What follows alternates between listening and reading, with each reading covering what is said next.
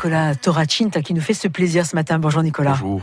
Et eh oui, tic tac, tic tac, c'est vendredi, c'est sur la scène du théâtre de Bastia. C'est la première fois pour vous le théâtre de Bastia. C'est la première fois avec euh, avec mes compos, ouais. C'est la première fois que. Et eh oui, parce que les compos, elles ont donné ce bel album, The Granary. C'était il y a quelques mois à peine. Ouais. Et pourtant, on parle pas mal de cet album. Et vous allez pouvoir le défendre. Je présume que ce sont les titres de l'album qu'on va retrouver. C'est ça, exactement. Ouais. À vos côtés, vos, vos fidèles? Ah oui, c'est toujours euh, les mêmes, hein, la famille, euh, bon, mon frère évidemment, euh, Jean-Jacques Mourge et Miguel Dominici. Ils ont eu un rôle très important aussi dans cet album parce qu'il fallait donner ce côté à la fois sombre, mélancolique, cette beauté mélancolique. Et il fallait trouver, pour accompagner tout ça, des sons, des sons particuliers. Ouais. Et alors, en plus euh, bah, des instruments classiques, vous avez même, paraît-il, mis des outils. Oui, oui, bah, comme je vous disais, on n'a rien inventé, mais on cherchait quelque chose qui soit plus de l'ordre de la texture que que que, euh, des choses jouées, disons, au premier degré. Euh, pour accompagner quelque chose d'assez central comme une guitare acoustique et une voix. Et du coup, on a eu recours à des techniques un peu un peu particulière avec des, des, des pinces, des choses qui sont jouées comme un archet, mais, mais qui en définitive sont des choses qui ont été beaucoup utilisées euh, euh, par certains groupes anglais notamment pour euh, pour créer comme ça cette espèce de texture mais qui reste organique puisque ce sont des sons au départ de, de guitare électrique voilà. Certains l'ont décrit comme un album brumeux. Il y a une ambiance particulière, c'est folk. En tout cas, vous allez faire la première partie d'une artiste aussi mondialement connue, c'est la chanteuse Ayo. Donc ce sera un grand moment aussi, on présume. Est-ce que ce passage, ce sera pour vous une carte de visite pour euh, d'autres manifestations, d'autres rencontres musicales?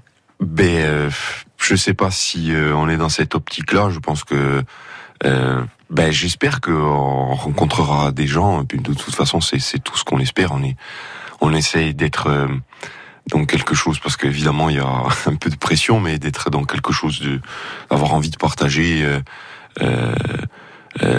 La musique qu'on a créée et puis euh, et puis d'inviter euh, les gens à, à, passer un moment avec nous, je crois tout simplement et de faire ça, de raconter cette histoire de, du du mieux qu'on peut et avec le plus de d'envie possible, voilà. Ça prend de l'ampleur, Nicolas, et je me demandais comment on faisait pour gérer un tel stress, une telle pression aussi, parce que on se retrouve face à des salles de plus en plus grandes, avec un public qui, voilà, est de plus en plus connaisseur, fin, etc. Et aujourd'hui, voilà, il va falloir aussi euh, continuer à avancer. Pas toujours facile. Non, non, non, c'est pas facile, mais en même temps, c'est euh, c'est euh, c'est quelque chose qu'on a choisi aussi. Et puis et puis voilà, il faut il faut rester dans quelque chose d'assez simple parce que ça c'est c'est c'est de la musique et puis on, on est là pour pour pour faire cette chose qu'on a qu'on a fait auparavant, qu'on a créé auparavant, qu'on a envie de raconter. Donc quelque part, euh, il faut, il est déjà trop tard, quoi. Il faut, il faut juste raconter cette histoire et c'est tout. Il faut y aller avec euh, la plus grande authenticité. Euh, est-ce qu'il y a d'autres dates à venir? Parce que je sais qu'il y aura du monde vendredi, donc au Théâtre de Bastia. Pour les gens qui ne pourront pas être là, vous allez tourner? Oui, oui, il y a quelques dates cet été qui sont prévues. Donc au mois de juin, donc ce vendredi 10 juin au théâtre. Ensuite, nous avons le 30 juin, ça c'est c'est une formule plus réduite à la cathédrale du. Oui. Ensuite, on a le, le 17 juillet, ça c'est au Festival Jazz Equinox qui aura lieu à Herbalong. Le 22 juillet, ça c'est un festival euh, à Nice qui s'appelle les Nuits de, de Capestel. Et ensuite, que vous aviez déjà fait peut-être avec Miguel Domi. Il me semble que Miguel. Miguel, va faire euh, va faire aussi euh, fait partie de la programmation de ce festival qui s'étend euh, comme ça, je me semble-t-il, sur le, le printemps, l'été, sur toute la saison, le printemps et l'été. Euh, donc voilà, à différents moments.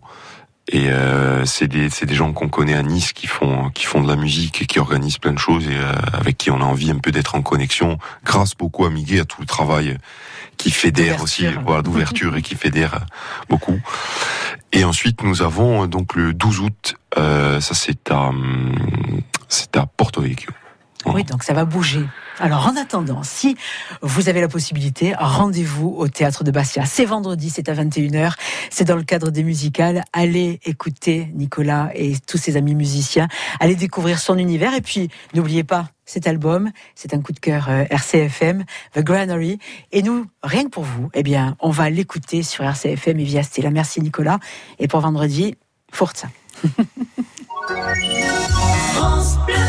France Bleu RCFM.